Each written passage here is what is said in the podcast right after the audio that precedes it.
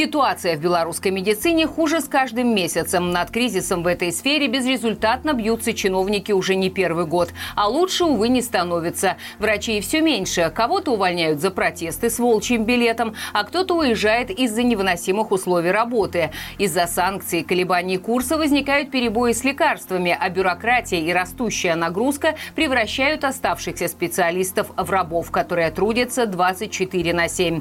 Это подтверждает и новое исследование, опубликованное Фондом медицинской солидарности. Ссылку на него вы найдете в описании. Но так ли все плохо и что может спасти здравоохранение в Беларуси? Почему это исследование было сделано, мне кажется, ответ очевиден, потому что оно было нужно. Люди должны знать правду. А, на самом деле моя личная боль в том, что в медицине происходит и происходил всегда трэш с эксплуатацией труда медработников, с тем, что к ним относились и относятся как к куску мяса.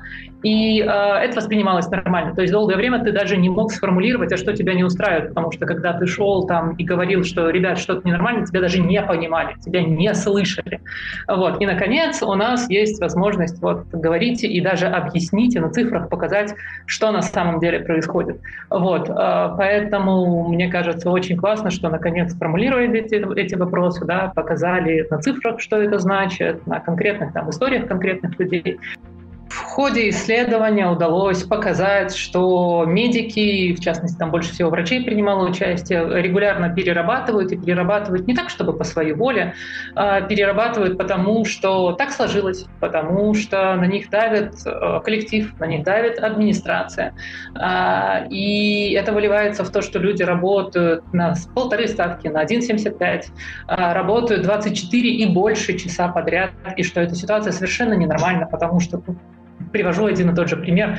А, к водителю в автобус мы садимся, когда он проехал 12 часов, а 20, а 30 часов, если он сидит за рулем. А к хирургу на стол почему-то никто не считает это странным. О том, что происходит, нужно говорить, потому что это не просто какие-то там переработки, это реально насилие, это реально движение в сторону рабства. Вот. Ну, естественно, должны об этом знать и должны как-то с этим бороться. Конечно, рассказав об этом, мы не остановим весь этот трэш, но без рассказов мы даже не будем об этом знать.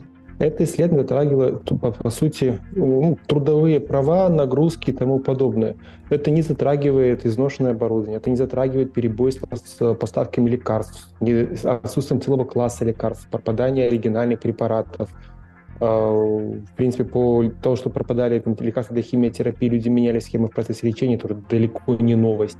Это не меняет проблемы с образованием медиков, с, обучением, с обучением, с последипломной подготовкой, когда у нас приказом узаконено, что ты сегодня терапевт, а завтра ты уже эндокринолог и работаешь как эндокринолог, а на курсы длиной аж ну в месяц, когда-нибудь в течение полугода ты пойдешь.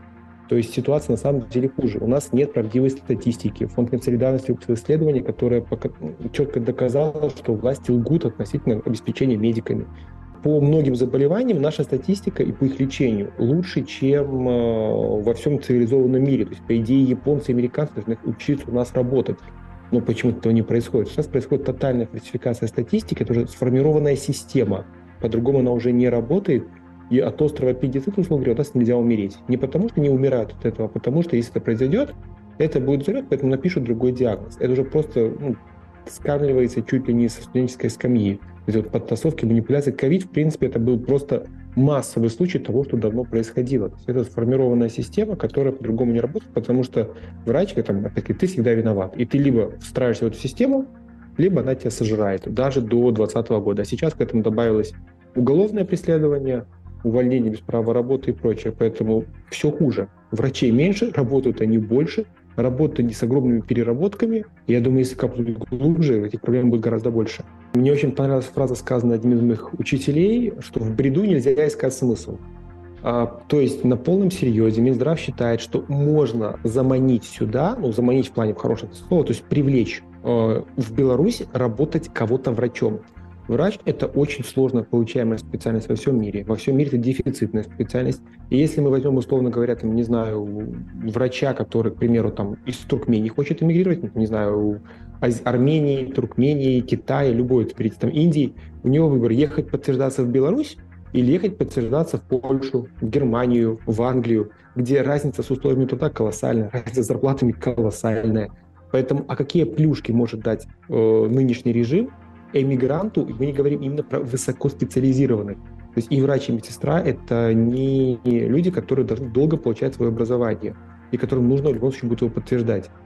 Как они хотят заманить? Заманить им целителей из Китая – это да, это пожалуйста. Вот этим они, наверное, занимаются. Но привлечь большое количество высококлассных специалистов можно разве что с, условно говоря, воюющей страны. К примеру, там с Сирии, где там выбираете из стран, где гражданская война, оттуда люди будут бежать просто, чтобы бежать. И так действительно можно кого-то заманить. Теперь интересно, а много у нас докторов в Сирии приехало? Я думаю, это уже давно пиари, давно пропиарилось.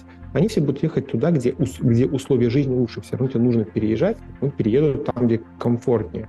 Поэтому мигрантами вопрос не решить. Власти пытаются по-другому. По сути, есть такой термин «трудовая кабала».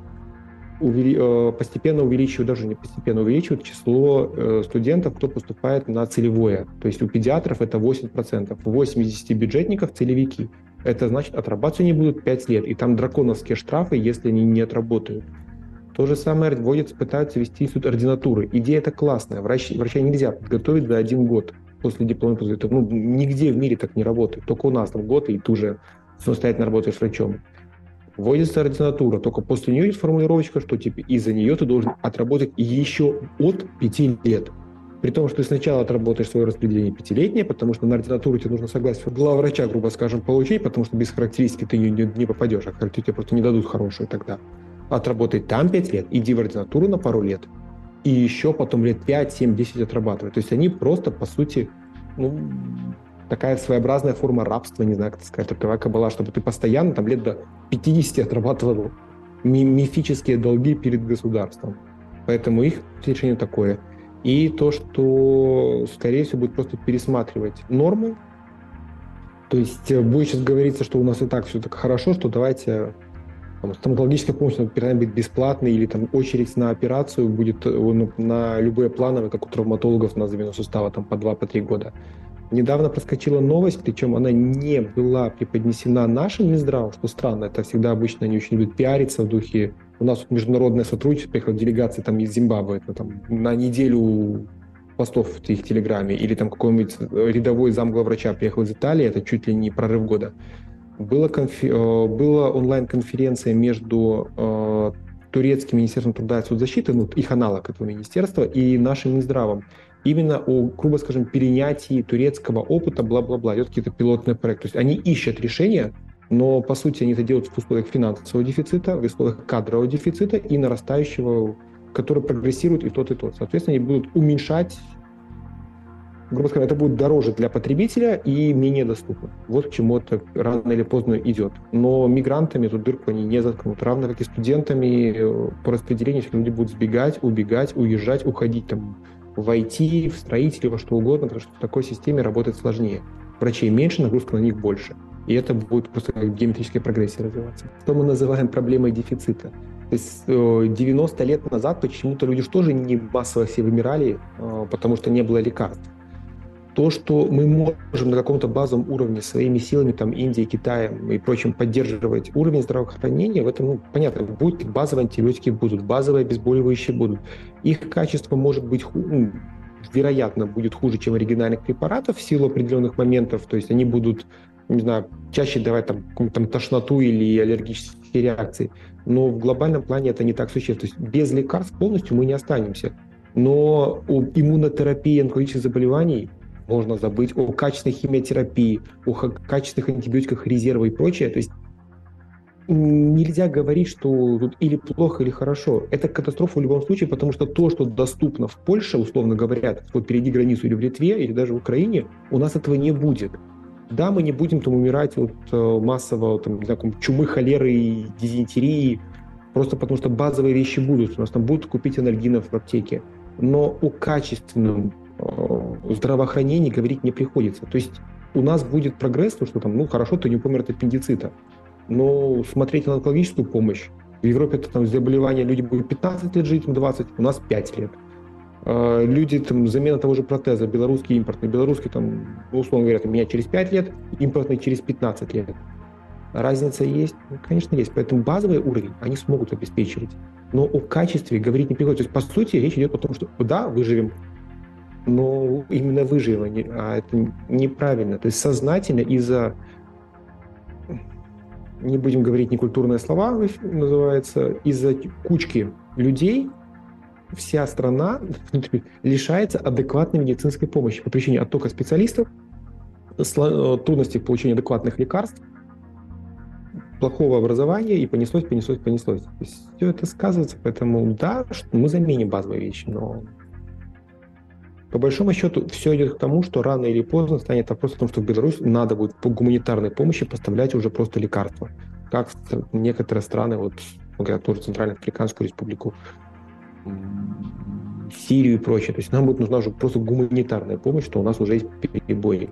Просто проблема в том, что там это признается, что да, у нас катастрофа, а у нас пропадает лекарство, там попал, были перебои с эсплатином, так лучше мы втихаря прикажем заменять схему лечения, непонятно, что будет, чем признаемся, что да, у нас что-то плохо. Вспомните 21 год, когда, по-моему, 21 человека осудили на административный арест, потому что он снял видео, как э, то ли плесень в больнице была, то ли там стекло, то есть ну, просто плохом санитарном условии. Он за это пошел на 15 суток. Через год почему-то генпрокуратура ходит, ой, так у нас там какая-то катастрофа. То есть, ну, как-то вы определитесь. Самые яркие темы недели обсуждаем с экспертами каждую пятницу в прямом эфире на Маланке. Включайтесь в 17.00 по белорусскому времени. Ссылка в описании к ролику.